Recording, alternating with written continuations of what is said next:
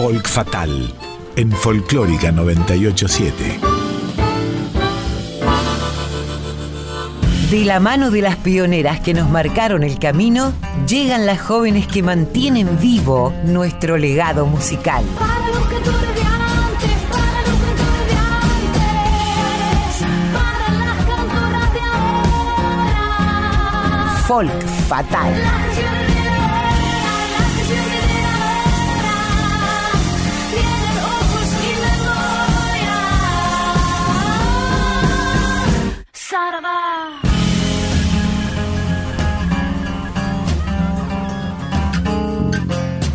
Hola Mavi, bienvenida. Ya te estuve anunciando hace un ratito nada más en 100 volando, pero bueno, llegó Folk Fatal nomás. Llegó Folk Fatal, ¿cómo estás, Colo querida? Un gusto, un placer volver a estar esta tarde compartiendo con ustedes y con toda la audiencia. Bueno, tenemos un temón hoy para ir desarrollando y además una protagonista estrella que va a aparecer. Totalmente, una nota jugosísima que tenemos preparada y también una columna maravillosa. Todo muy, muy, muy de la mano. Sí, como siempre, tratamos de que se vayan hilando los pensamientos y las músicas.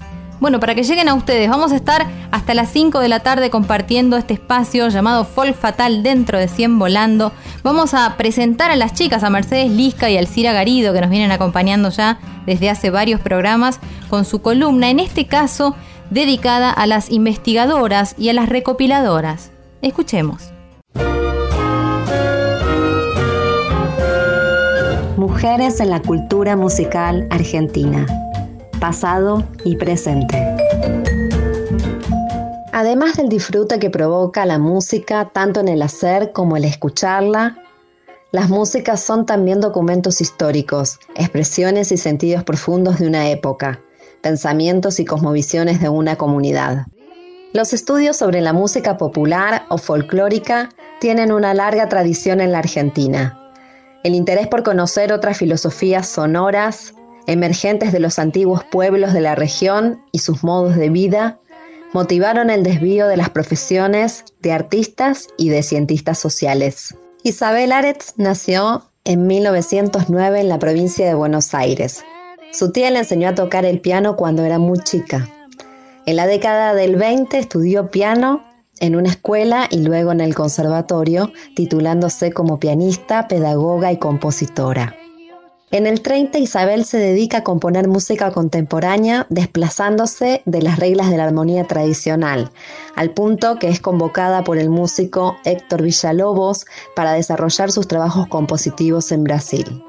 Pero su asistencia a una conferencia sobre música incaica cambió, según ella, el curso de su vida junto a la música. Asistí a esa conferencia y allí conocí que en América tenemos músicas pentatónicas, escalas diferentes. Yo no conocía sino las griegas y los modos asiáticos.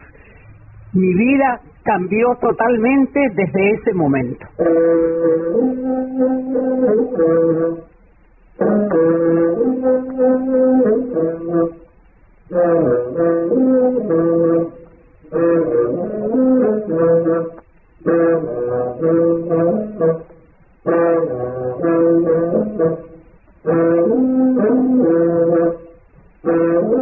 Como se sabe, la música de América y la música del mundo, la música de tradición oral, se empezó a conocer cuando se inventó la grabación, porque antes no había forma de mantenerla. Se hablaba de una música de los pueblos, pero no se conocía. Había unas transiciones elementales. Pero en el año 26, Carlos Vega consigue un grabadorcito, él viene de su pueblo de Cañuelas y empieza con la idea de recopilar la música argentina.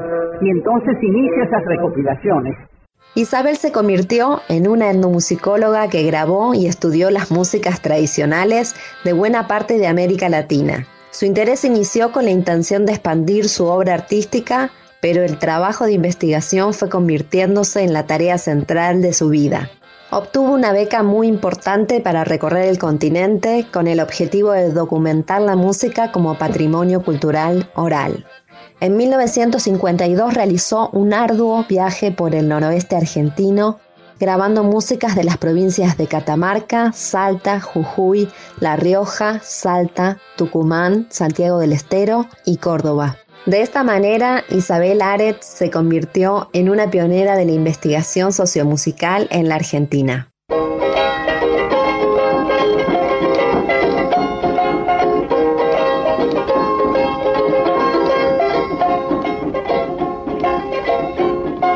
Ya se viene el carnaval, sí, guay, sí, por medio de los cardones, sí, guay, no. ¿Quién será tu palomita, no siendo yo? Haciendo llorar la piedra, sí, guay, sí, cautivando corazones, sí, guay, no. ¿Quién será tu palomita, no siendo yo? No siendo yo, ¿quién ha de ser? No siendo yo, ¿quién ha de ser? El día menos pesado, mi poder, sí, guay, no. ¿Quién será tu palomita, no siendo yo? Si eres casada con tu marido, si eres soltera, vente conmigo. Y si eres viuda, también conmigo. Ay, qué linda mi Yolita. A partir del año 1973, la antropóloga Silvia Barrios empezó a realizar estancias temporales en distintas poblaciones indígenas del norte argentino, efectuando la tarea de recuperación de la música tradicional y también llevando a cabo la revitalización de este patrimonio. En 1987 creó una propuesta artística que se llamó Argentina Indígena, con la participación de miembros de las comunidades de diferentes etnias. Argentina Indígena se convirtió en una apuesta de revitalización y difusión musical y cultural que traspasaba los marcos convencionales de la investigación social para dar voz y trabajo a través del arte. De estas experiencias participaron gran cantidad de músicos, cantores, bailarinas y artesanas de las diferentes culturas. Fuera de la época de recitales, retoman las actividades cotidianas en sus comunidades campesinas, en pueblos o en los suburbios de las ciudades. Fruto de estas actividades editaron el disco Cantos del Origen. A orillas del río Pilcomayo, Silvia registra, en el año 2000, algunos de los cantos herederos de la cultura chorote.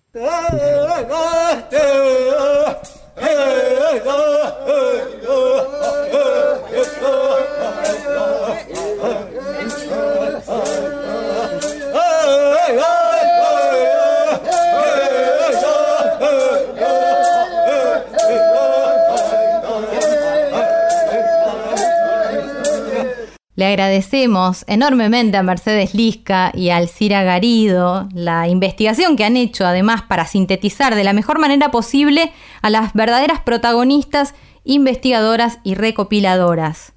Nos dejaron además ahí, picando la pelota, la presentación eh, para ahondar un poco más de Silvia Barrios. ¿No? Vos conversaste con ella largamente, Mavi. Así es, bueno, ha sido un placer escucharla hablar a Silvia. Es, es, es, es una, una- una maravilla de- con la pasión con la que habla. eh, te lleva de viaje realmente. Mavi. Así que, si quieren, pasamos directamente a escuchar la entrevista y de sus propias palabras, ¿qué la hizo ser una recopiladora?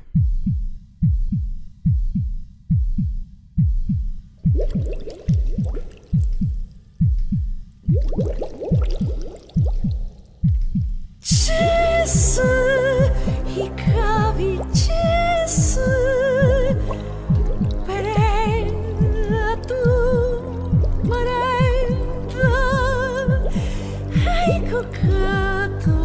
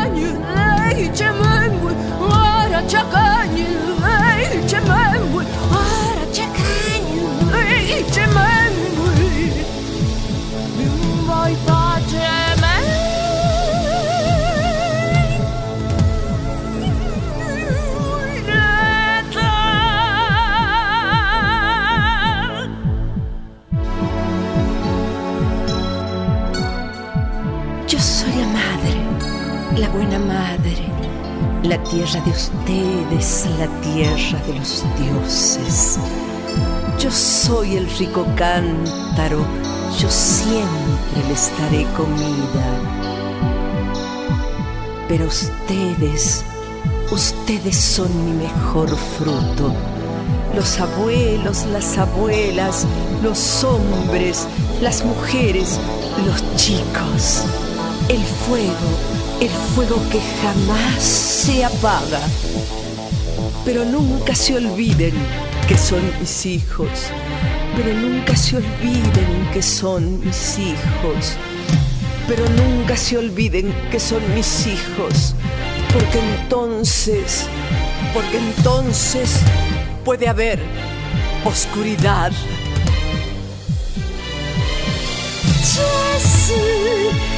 가비 찰스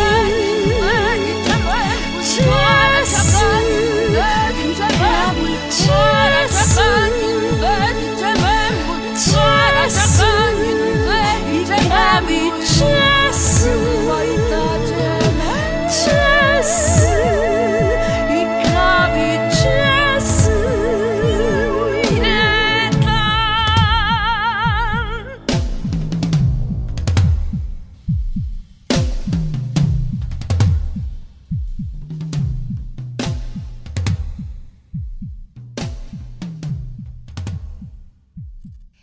en esta tarde de 100 Volando, en nuestro espacio Folk Fatal, vamos a tener el gusto de conversar con Silvia Barrios.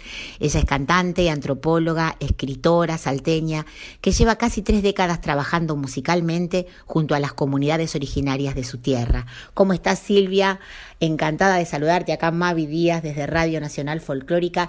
Y no puedo comenzar sino preguntándote cómo nace esta, esta necesidad, diría tuya, de investigar, de recopilar nuestras, nuestras voces ancestrales y llevarlas por el mundo como has hecho durante todos estos años. Hola, Mavi. Un gusto saludarte. Bueno, te cuento un poquito de dónde nace este camino que sin, sin pensarlo de manera deliberada me llevó toda la vida. Yo vengo de abuelos calchaquíes, guaraníes y españoles. Ellos eh, no cultivaron, no valoraron, no apreciaron las culturas de las que venían.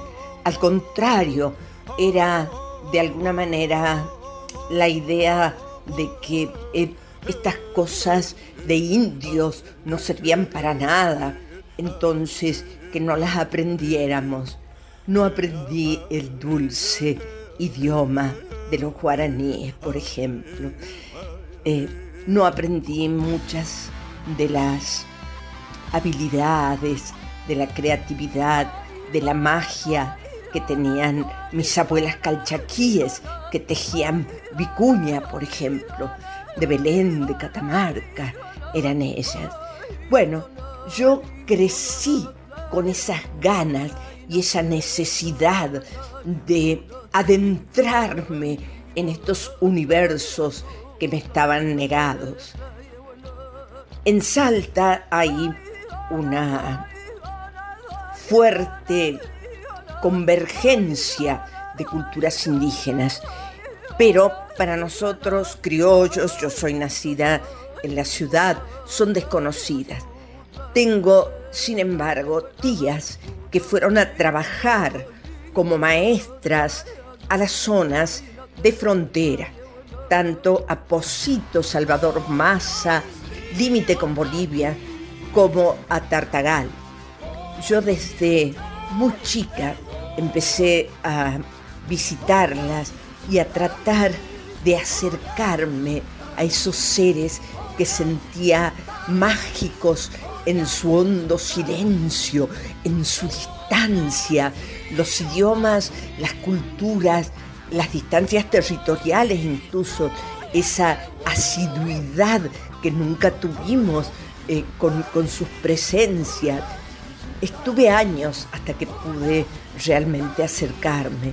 Yo los, los amaba, los, eh, los sentía tan bellos, sentía que acariciaban la tierra, se deslizaban por ella, no la herían, sentía que sus silencios estaban llenos de secretos, sentía la musicalidad de sus gestos, de sus miradas que se perdían en tremendas distancias.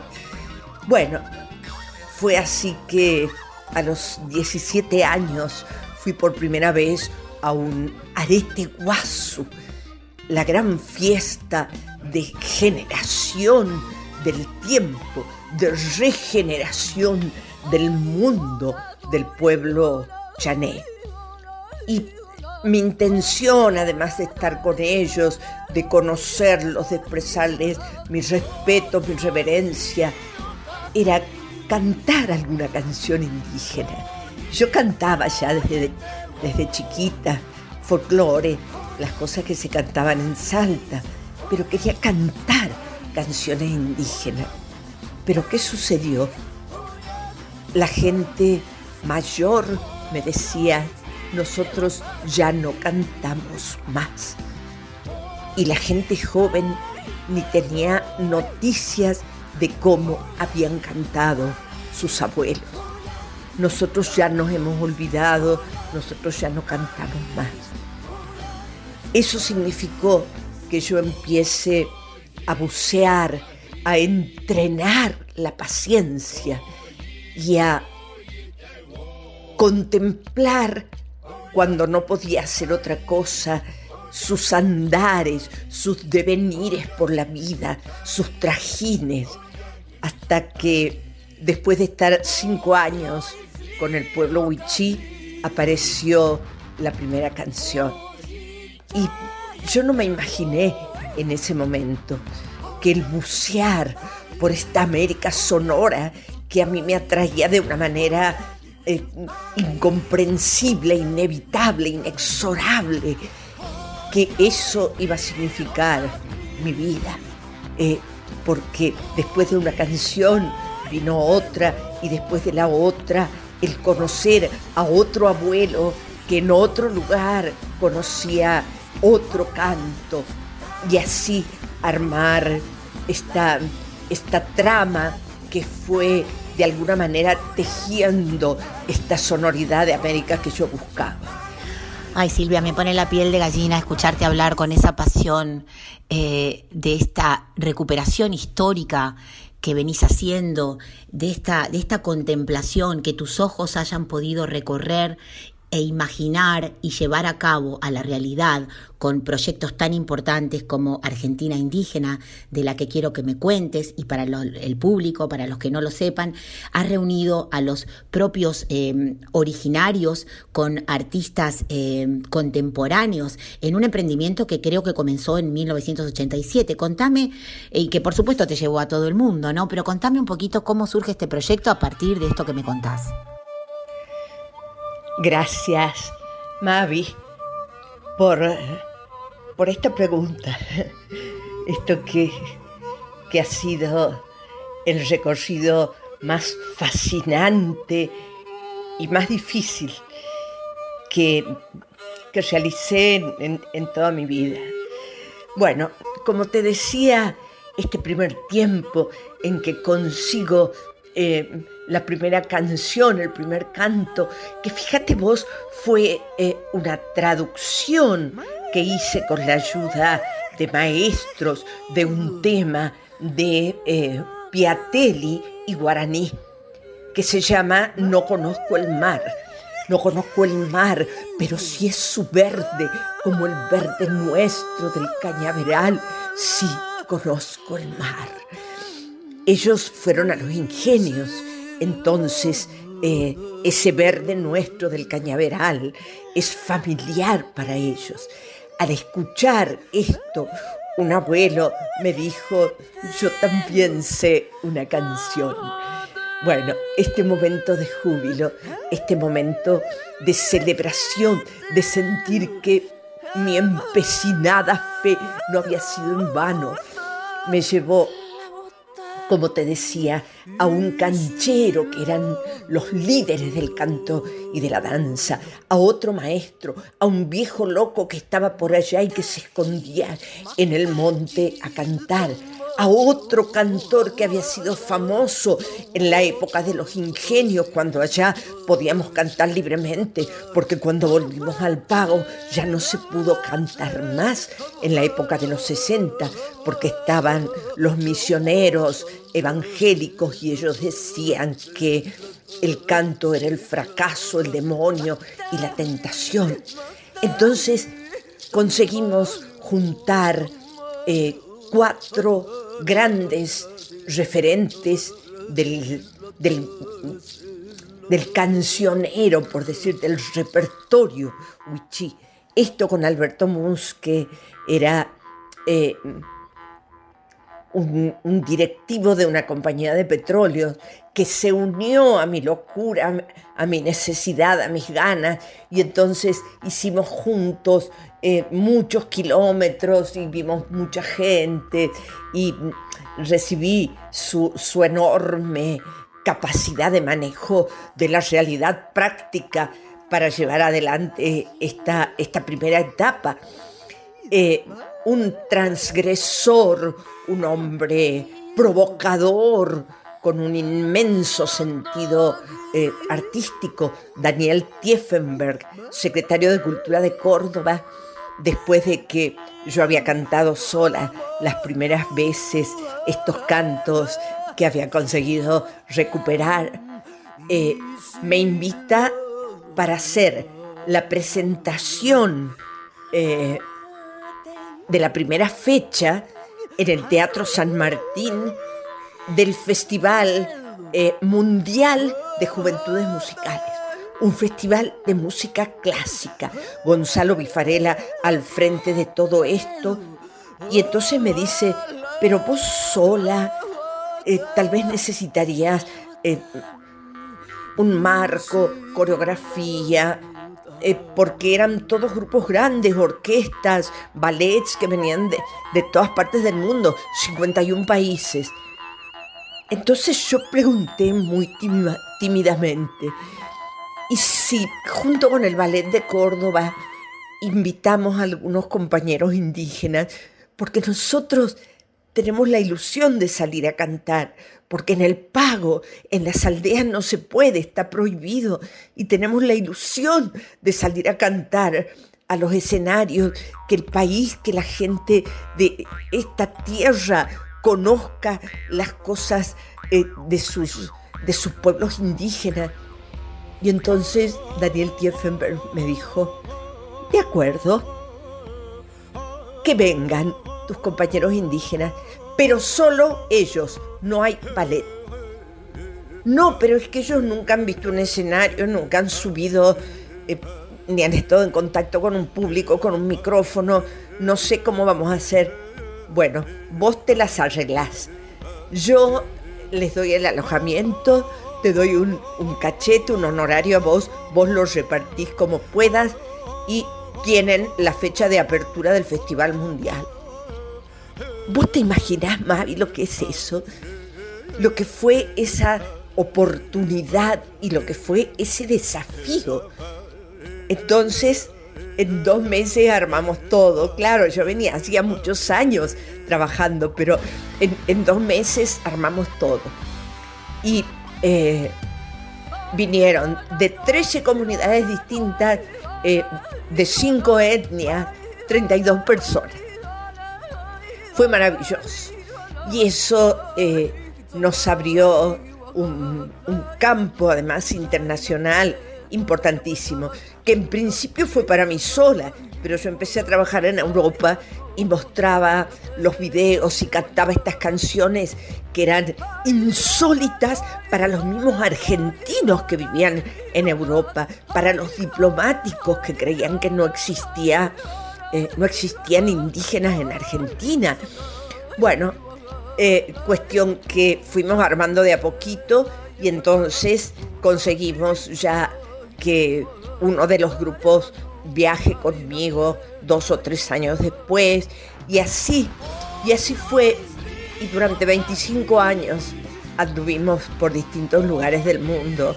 A veces yo solita, a veces con Nojien, mi compañero eh, para el que no hay palabras, un músico inmenso, un, hombre de sabiduría.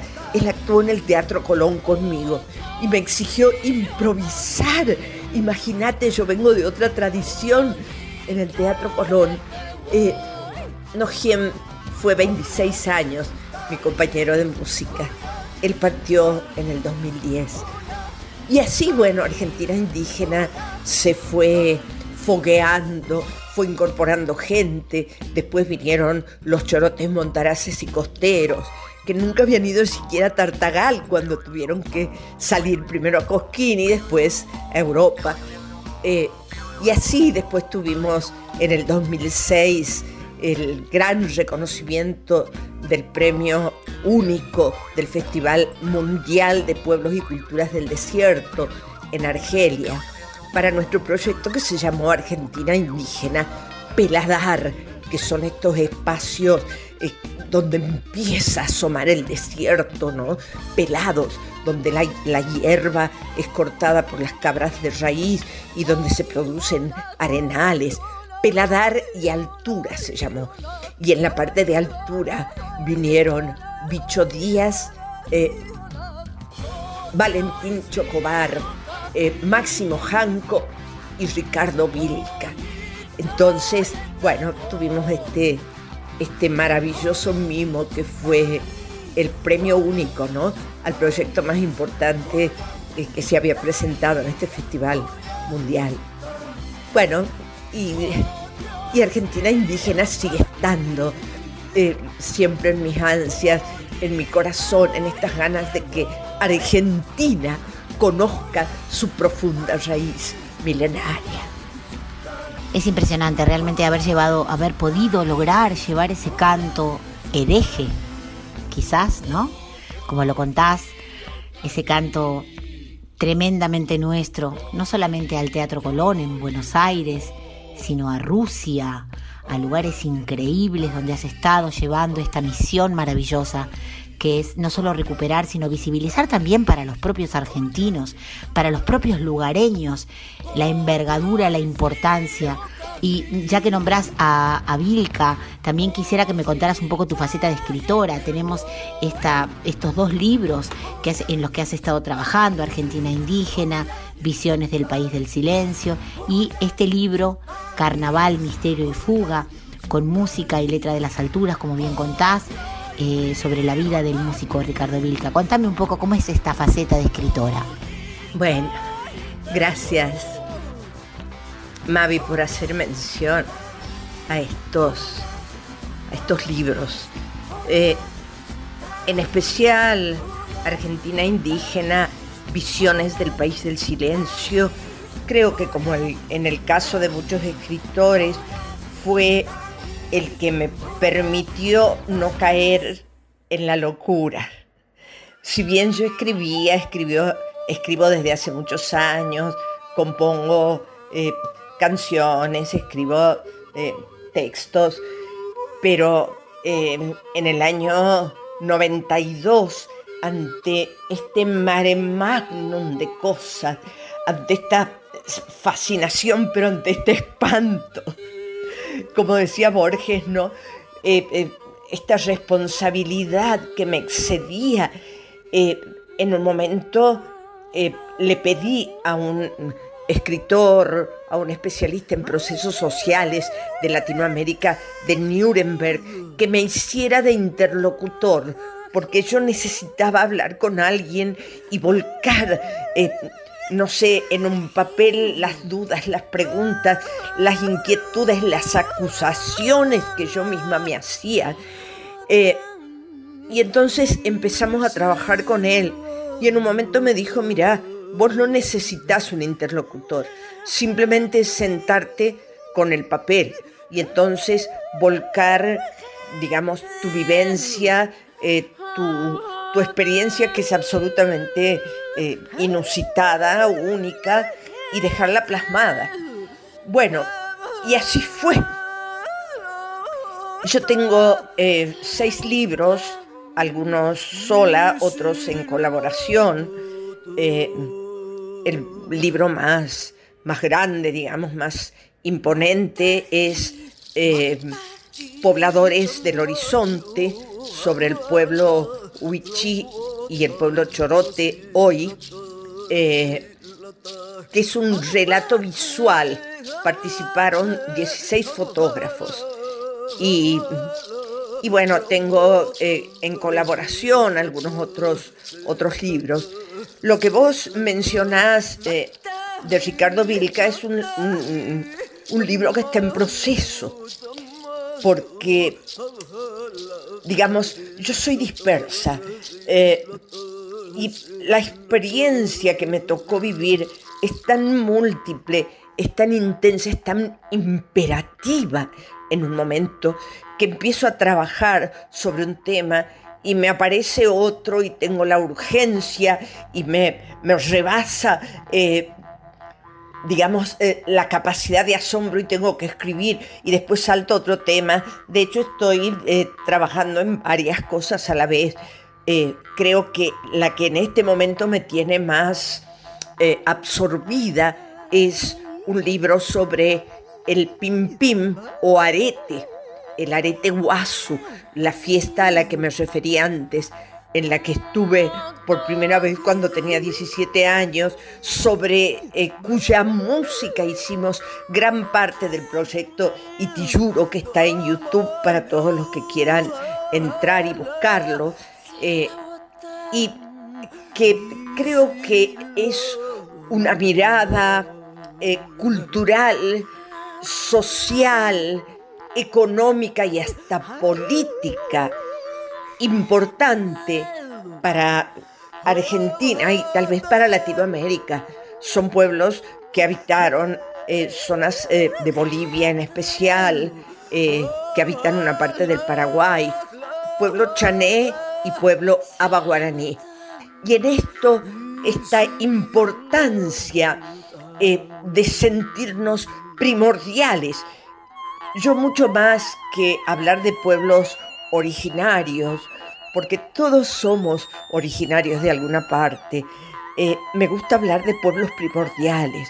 Los chané, los abas guaraníes, son estos mágicos seres que se, que se asumen primordiales durante la fiesta del arete guasu. Ara, tiempo, inmensidad, ete, el superlativo, el tiempo grande, inmenso, guasu, grande, el tiempo extraordinario, superlativo, absoluto que nos permite dejar de ser parabetes pobres para ser bailarines lujosos de encuentro, de ritmo, de poesía, con la potencia necesaria para generar desde la comunidad un nuevo tiempo. Ellos son primordiales porque son capaces de integrar a todos los animales que vienen en forma de máscaras, a los antepasados que traen la raíz primordial, la raíz ancestral, la matriz desde la cual podemos perpetuarnos y el mundo vegetal que envuelve a los antepasados cuando ellos llegan. El pim pim le llamamos cariñosamente el arete, las danzas del arete guasu, de las que eh, van algunos audios ahora. Entonces, decir que todos somos en algún lugar del alma primordiales, porque cuando empezamos a girar abrazados, cuando empezamos a vaciarnos de contenidos parásitos, la mente y el alma se entrelaza con otra alma que está girando junto conmigo, entonces yo voy creando una potencia, voy entrelazando los vínculos que me van a permitir que mi comunidad recree un tiempo. Eso es lo que necesitamos para ser primordiales. Todos los que vinieron del otro lado del mal, los que tienen un apellido que puede sonar a extranjero, los que vinieron hace 500 años, todos podemos ser primordiales si somos capaces de abrazarnos y con una comunidad desde una matriz primordial sentirnos parte de un mundo que está compuesto por todos los seres que me rodean, animales, plantas, pero también por los eventos cósmicos, que son también seres para nosotros, porque yo soy hermana del rayo, porque soy capaz de comunicarme con, el viento, como hacían mis hermanos chorotes, en la medida que puedo vaciarme de esas cotidianeidades que inundan mi mente y que me impiden generar desde mi potencia un nuevo tiempo. Bueno, es- es- estoy, perdón, estoy escribiendo sobre eso. Este es el próximo libro que espero que en muy poquito tiempo está listo.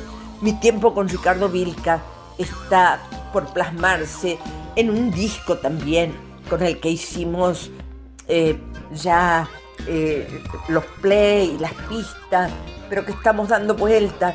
Ricardo me pidió en el año 99 que pusiera texto a sus músicas y empezamos a trabajar. Soy muy lenta en esto de los trabajos, tengo que meterme en los territorios, en la palabra, recorrer, en este caso con la tremenda responsabilidad de que los temas ya tenían un título y eran conocidos y tenía que meterme en el paisaje de Ricardo Vilca, en el mío propio y entonces tuve varios años hasta que eh, quedaron listos siete temas y otros temas andinos míos que me permitieron recorrer este difícil territorio de mi indianidad andina. Yo me sentía mucho más guaraní y además de reconciliarme, difícil también, muy duramente con mis ancestros españoles. Bueno, estoy trabajando en ese disco y permanentemente trabajando en los talleres, en las conferencias, en, videos. Eh, digamos, tengo necesidad de expresarme por muchas, eh, muchas, eh, muchas sendas, ¿no? Por, distintos senderos.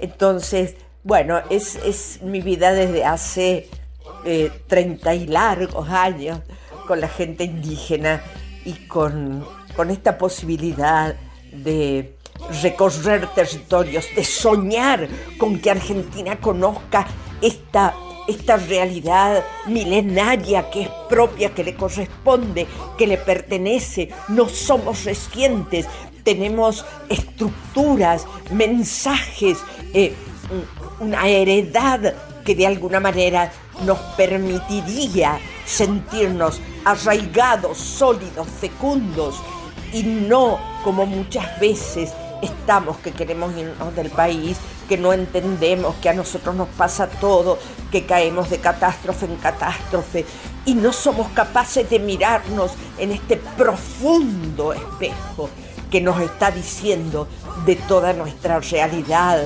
eh, eh, tan, tan rica, tan antigua y tan verdadera. Muchas gracias, Mavi, muchas gracias. Silvia querida, me quedo con todos podemos ser primordiales, me quedo con no somos recientes y espero, ansío que esta heredad nos una, que tanta falta nos hace, como bien decís. No tengo más que palabras de agradecimiento, piel de gallina desde que empezamos a hablar, eh, tu voz, tu pasión, tu manera de transmitirnos, de llevarnos a viajar por esas miradas, por esos paisajes, por esa, por esa necesidad de entender el paisaje, la cultura, la negación, la, como decías al principio de la nota, ¿no? O sea, esto era de los indios, con desprecio, y que ahora lo hayas elevado a un nivel cultural que es el que se merece esta herencia artística y maravillosa que tiene que ver con nuestra raíz y con nuestra identidad. No tengo más, repito, palabras que agradecimiento para por estos momentos que nos dedicaste, por la pasión con la que hablas, que transmitís y que militás a través de tu obra, de tu arte.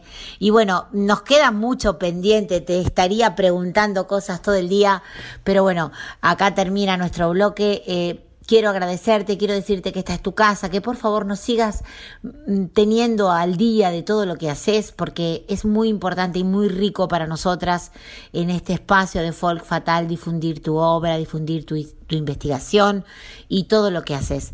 Gracias, gracias de todo corazón de parte de todo el equipo de 100 Volando, de Radio Nacional Folclórica y de este pequeño espacio Folk Fatal donde intentamos visibilizar, como vos bien haces desde hace 30 años, nuestra cultura, nuestra raíz. Gracias y de todo corazón un fuerte abrazo.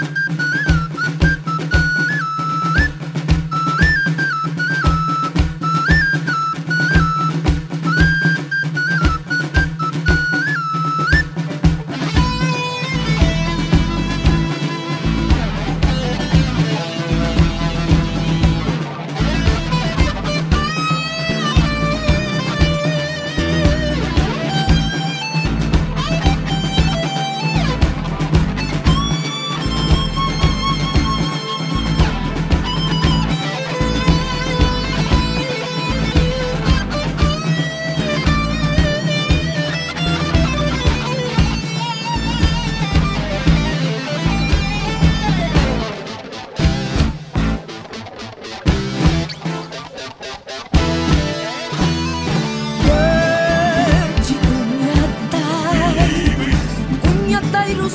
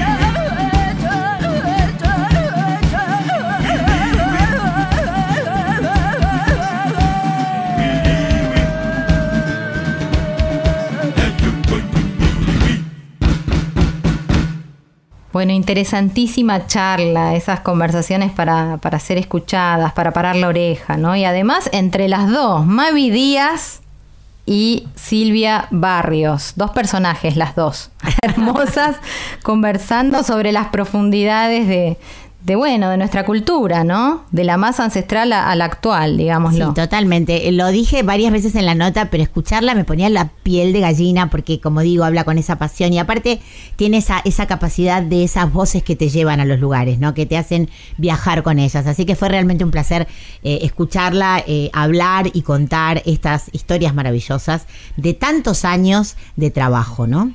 Sí, una gran trabajadora, desde las épocas en las que apenas ¿no? se escuchaba hablar de pueblos originarios. Realmente gran trabajo Mavi, bueno, y ni que hablar Silvia. Lo que se fue escuchando además mientras hablaban de, de todos estos temas es Yo soy la tierra, Chesí, de Silvia Barrios, y luego, cerrando la entrevista, cerrando la nota, venimos de lejos. ¿eh? Yayu Mwiriwi, espero estar pronunciándolo bien, y Tiyuro y Silvia Barrios. Bueno, pero hay más, ¿eh? hay más en este folk fatal de hoy, porque también tenemos agenda, hay actualidad más allá de las conversaciones que, que fueron escuchando. Con la llegada de la primavera, la gente tiene muchas ganas de tocar, de compartir. Se están, como ya venimos contando, abriendo muchos espacios para que sin público los artistas y las artistas, les artistas, puedan dar sus conciertos y la gente pueda disfrutarlos desde casa. Y paso a contar. El día 11, es decir, mañana, eh, a las 20 horas, la querida Vivi Posebón celebra 50 años de vida y 30 años con la música en un concierto live en su Facebook, que lo pueden buscar en Vivi Posebón Oficial, a una gorra virtual para celebrar su cumpleaños y, y, sus 30 años con la música. Va a haber un concierto lleno de sorpresas, seguramente como siempre Vivi nos tiene acostumbradas. Al día siguiente, el día lunes 12, que es un feriado, Soledad Pastoruti también celebra sus 40 años y la presentación de su disco Parte de mí, como ya veníamos anunciando, desde el Movistar Arena.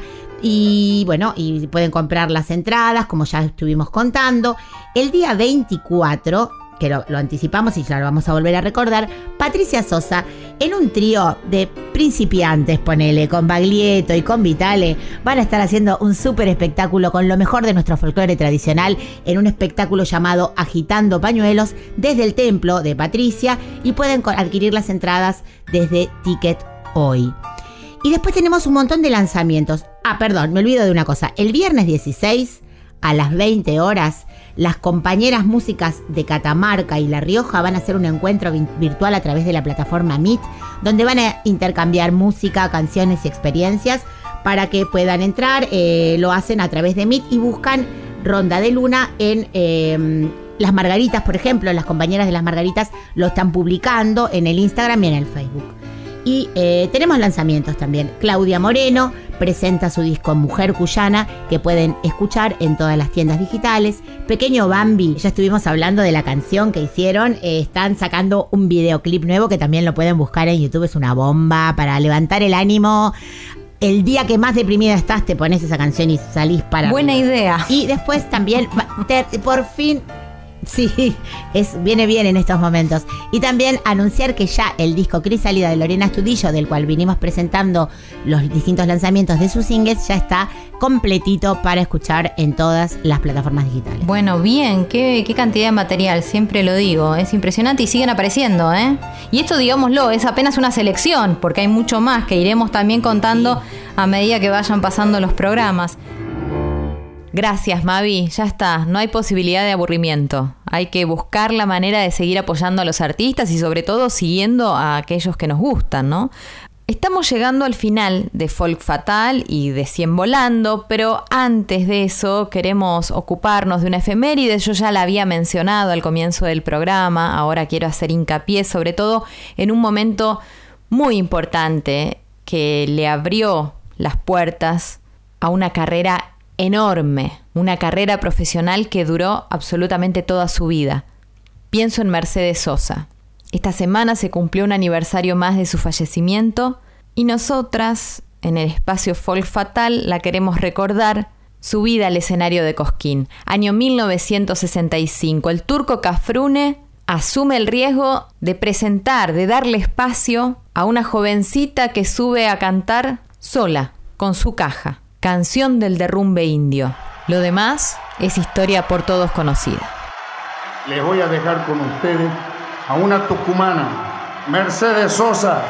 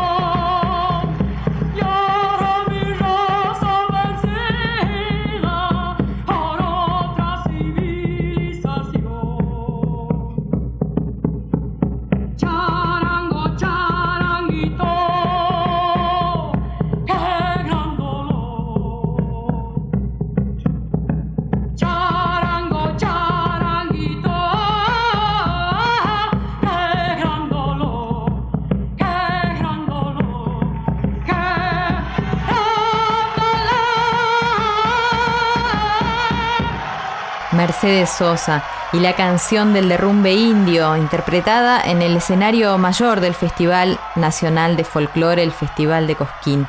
Esto fue el 31 de enero de 1965. Por eso es que existe un proyecto para declarar esa fecha como Día de la Cantora Nacional en homenaje a Mercedes y a su debut. Podés sumarte a través del hashtag Día de la Cantora Nacional. Hay un cierre de lujo para hoy, Mavi. No sé si nos querés contar algo de, lo que estuvo sucediendo o armándose, ¿no? En función del 12 de octubre. En, en- en pos de, de recuperar y de darle un nuevo aire a nuestras, a nuestras músicas populares, esta radio viene haciendo distintas versiones de marchas patrias y quisimos para el 12 de octubre presentar esta canción que es muy conocida por todos nosotros, que es Samba de mi Esperanza, en una producción magistral de Marcelo Predacino que viene cantada en distintas lenguas originarias por artistas como, paso a contar, Goyo de Gano de Banda Los Chinos, Guadalupe Farías Gómez, Manuel Wirtz, Sol Mianovich, Benjamín Amadeo, Yamila Cafrune, Sebastián López de los Tequis, Marían Farías Gómez y Sauda Grupo Vocal. Una versión para chuparse los dedos.